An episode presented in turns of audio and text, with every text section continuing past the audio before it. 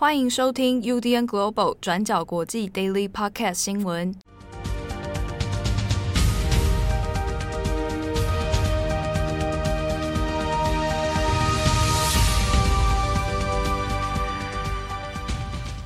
Hello，大家好，欢迎收听 UDN Global 转角国际 Daily Podcast 新闻。我是编辑七号，我是编辑惠仪。今天是二零二二年一月三号，今天是二零二二年的第一则 Daily Podcast 新闻。对，好，我好像有一阵子没出现了哦。大家想念他吗？还是其实还好？还好啦，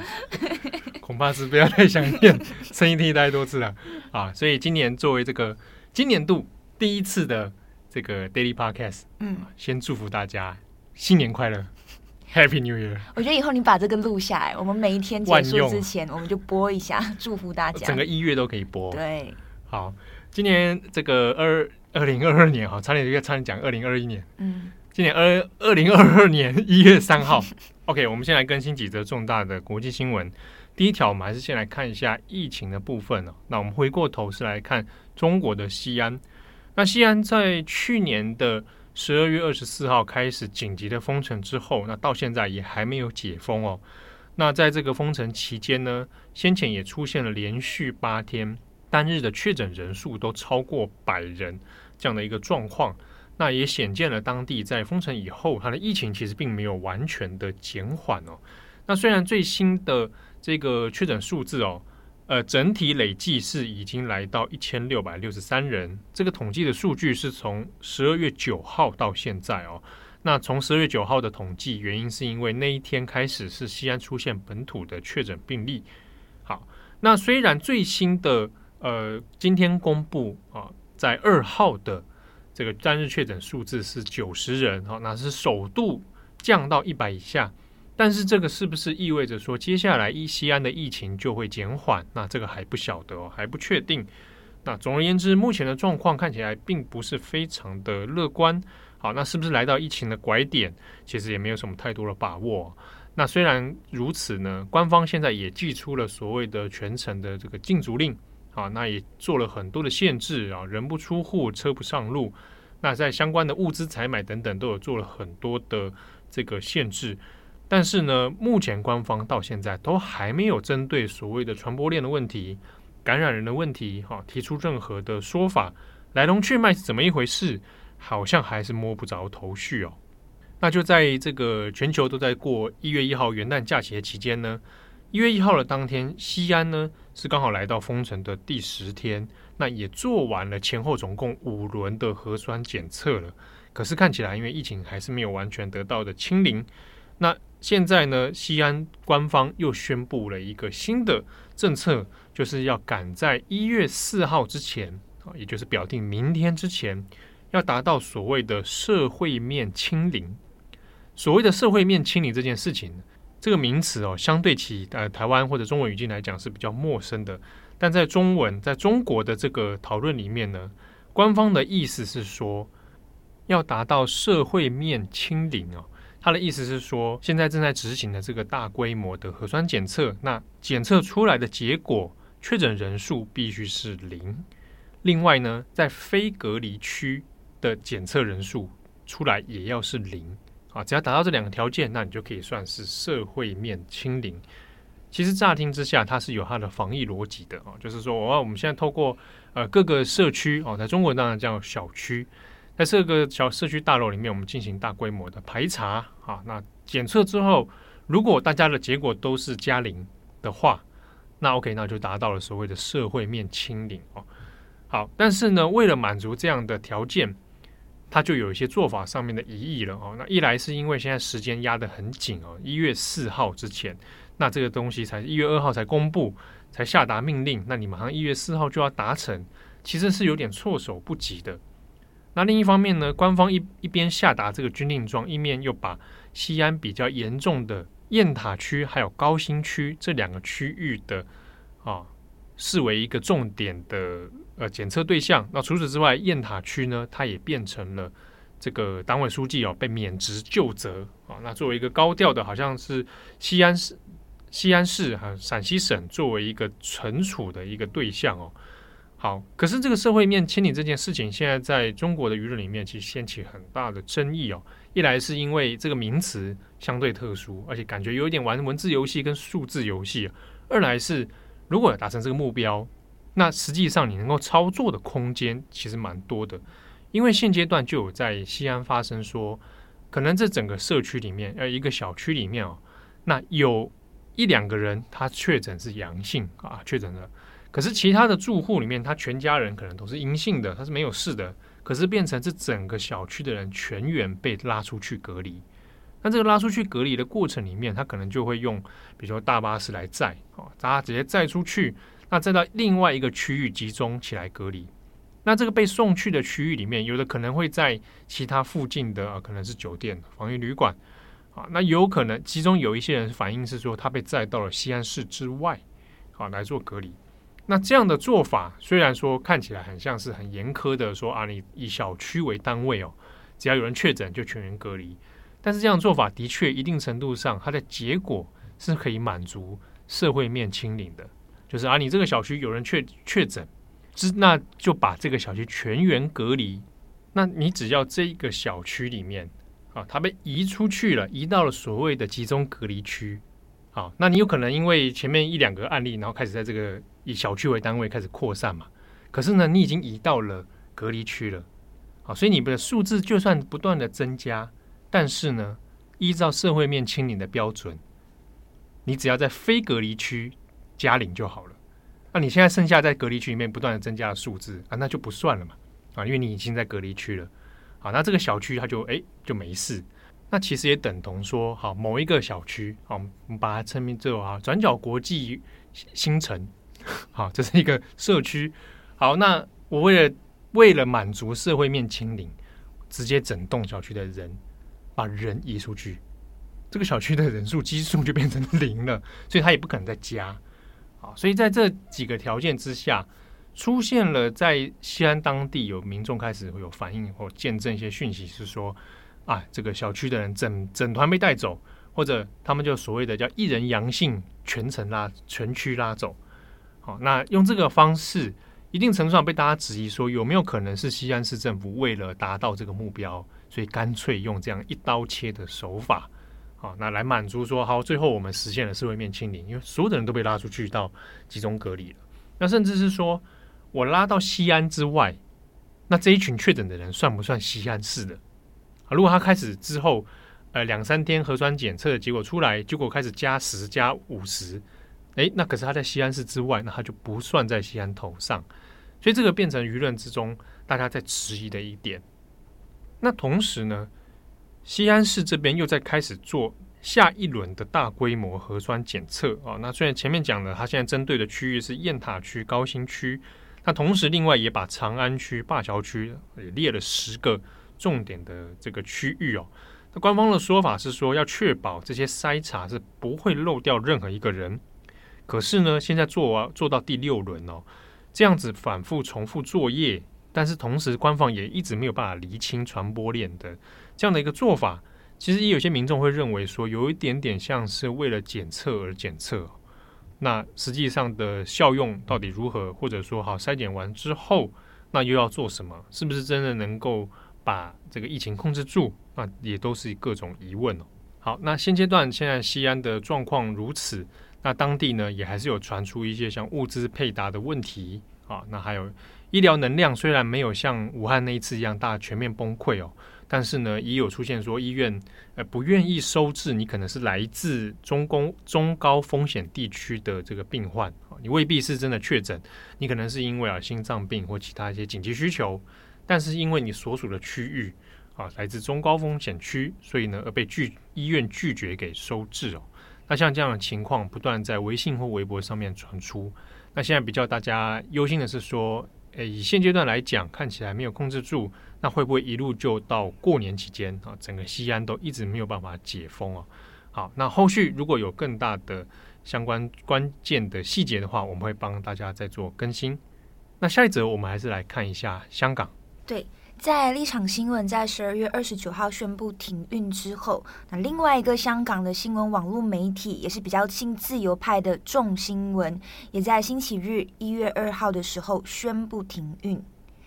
那香港的众新闻是在一月二号的晚上发布了公告，宣布从一月四号，也就是星期二开始停止运营。那众新闻的网站不会再更新，那一段时间之后，这个网站也会关闭。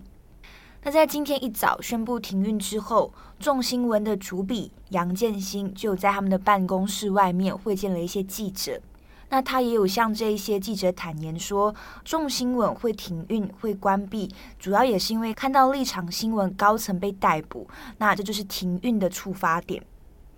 那立场新闻的高层是在上个星期被告就是串谋发布煽动刊物嘛，那其中他们的报道跟文章都被视为煽动性的一个文章。相关的事情，其实众新闻内部的同事们都有讨论，他们也很担心自己会触犯法律。但是重点也在于说，虽然他们觉得自己已经尽量不触犯法律了，但是根本没有办法确切掌握这个执法的界限到底在哪里。那这个主笔杨建新就有说，记者都是人，都有家人朋友，那在不安全的情况下，大家都要认真思考。但是到目前为止，暂时是还没有执法单位接触过众新闻的记者的。那大家可能比较熟悉的是《苹果日报》跟立场新闻。那我们接下来也简单介绍一下众新闻的成立背景。众新闻是在二零一七年的时候成立，算是非常新的一个媒体。但是它背后的十位创办人，其实都是香港非常资深的记者或者是传媒工作者。那他们都有十几二十年的记者经验。那用他们香港话来说，他们都会自称或者是自嘲自己是老鬼。那像是众新闻的总编辑李月华，他过去也曾经在苹果日报里面工作过，那也曾经是香港记者协会的主席，所以他们的新闻背景都是非常丰富的。那众新闻呢，是在二零一七年的一月一号成立的。那那个时候是大概在二零一四年，香港经历过雨伞运动之后，那当时候的社会氛围是相对低迷，那大家对于政治也是比较冷感的一个时候。那当时候呢，在记者会上面，我们刚刚提到的这些老鬼，也就是这十位众新闻的创办人，他们就表示，对于香港的新闻自由状况感到非常的忧虑。那希望众新闻的创立可以传承专业的新闻精神，然后为公众利益还有为公众服务。那在当时候，众新闻在二零一七年的第一篇文章里面就有提到。众新闻在二零一七年这个特别的元旦诞生，因为我们希望以后的日子，不论是太阳高挂或者是风吹雨打，都可以陪你一起唱这一句，同热爱这片土地，大家刻骨铭记，愁或喜，生与死，也是香港地。那我们这边小小补充一下，这一句话其实是一首歌的歌词。那这首歌就叫做《香港地》，是陈冠希在二零零四年的时候唱的。那这首歌当时候一推出的时候，其实就马上登上香港的各大排行榜，被认为是可以代表香港精神的一首歌曲。好，那从成立到现在呢，这个众新闻的团队是从原本的十个人到现在的几十个人的团队。大家如果还有印象，香港的有线新闻中国组在解散之后，里面的新闻工作者其实就到了众新闻，成立了众新闻的中国组。那所以可以看到，在这一两年之内，众新闻跟立场新闻基本上就是承接记者的一个小媒体，接住了这一些有理想的新闻记者。那其实不只是这样，在香港的反修例运动爆发之后，众新闻也做了非常多精彩的专题。那像是周子乐的坠楼事件，众新闻的调查报道就直接还原出整个现场的一个画面，然后让大家回到现场去看一下周子乐坠楼的一个过程。那这些都是一个小小的新闻团队所做出来的成果。那这一次停运，可以看到因为环境的问题迅速恶化。所以团队停运是可以理解的事情。那在众新闻的公告里面，然后他们就说：“我们一直热爱这片土地，但无奈我们当下面对的不单单只是风吹雨打，而是龙卷风吹袭、巨浪滔天。”那他们提到，身在风眼，我们这一只小艇在风高浪急的当下，情况严峻。那在危机中，我们必须先确保船上的所有人。可以平平安安。好，那以上大概就是重新闻的停运的消息。好，那最后一则新闻，我们来看一下欧盟。欧盟呢，在去年十二月三十一号的深夜的时候呢，那偷偷的啊送出了一个草案，啊要来通过。那这个草案其实，在现在在欧盟内部引发很多的争议哦。那主要是针对绿能啊绿色能源的相关议题里面，打算把核能还有天然气都列成绿色投资的标的。好，那它是要把它这两个能源呢纳入到所谓的永续金融分类标准清单。好，那你只要列入这个清单里面，就可以被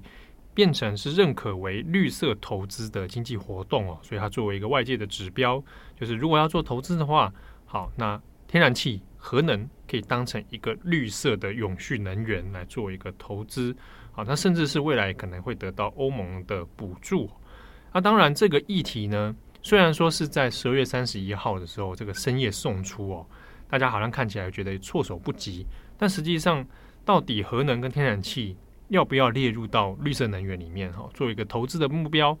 那其实，在欧盟已经是不止一次吵过争议了哈。那那只是说，他刚好在这个十二月三十一号的跨年的时间点哦，把它送出。好，那现在其实已经引发争议了。法新社在一月一号的时候才知道这个讯息，然后做了相关的报道。那现在呢，已经明确有表达反对的是德国。好，那因为德国已经在本来就在朝去掉核能化的这个路线前进哦。那新任的政府里面其实也有很多绿党的这个成员，那也有公开的表达说，这一个草案是错误的。好，因为他们认为说核能可能会导致其他的环境灾难，而且你也办法没有办法有效的解决核废料的问题。那在这几个问题之上，怎么可以把它视为是一个永续的能源来使用？那甚至是鼓励大家来投资呢？好，所以德国方面的批评是说，这个草案有一点点想把这种石化能源啊、核能啊当成一个有点像漂绿，好，把它利用这样列入清单的方式呢。变成一种所谓的绿能，啊，那这其实相关的争议在过去欧盟里面就有讨论过很多，那包含说，呃，如果要实现碳中和的话，那眼下的办法似乎是相对起来碳碳排放比较低的核能，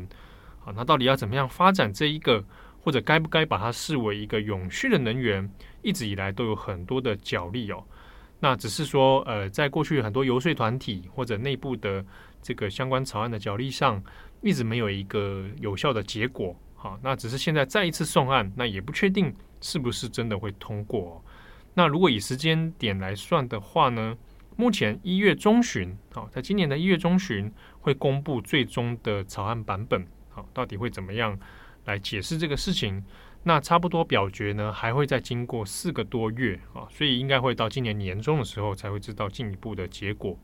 那如果假设欧盟的成员国在针对这个草案，来做投票，最后是多数成员国支持的话呢，那这个才会被列入是欧盟的相关法条哦。那实生效的时间会在二零二三年。好，不过这边也跟大家强调，就是目前也都还在草拟当中啊，应该要到年终的时候才会有进一步的结果。好，那感谢大家的收听。那因为近期其实像包含立场新闻啊，包含重新闻。嗯的相关讯息哦，恐恐怕也是让很多香港的朋友哦，我们的香港读者，那也包含香港的同业，当然是会感到蛮灰心跟失望的。嗯，那当然在这边，我们作为是新闻同业，好，也希望大家能够保重身心，好，活下去才能够做更多的事情，才可以长长久久。对，嗯，好，那也感谢大家的收听，祝福大家新的一年身心愉快，身体健康。万事如意，万事如意，样样平安健康，平安健康，对对对。好，那感谢大家，我是编辑七号，我是编辑会议，我们明天见，拜拜，拜拜。感谢大家的收听，想知道更多详细内容，请上网搜寻转角国际。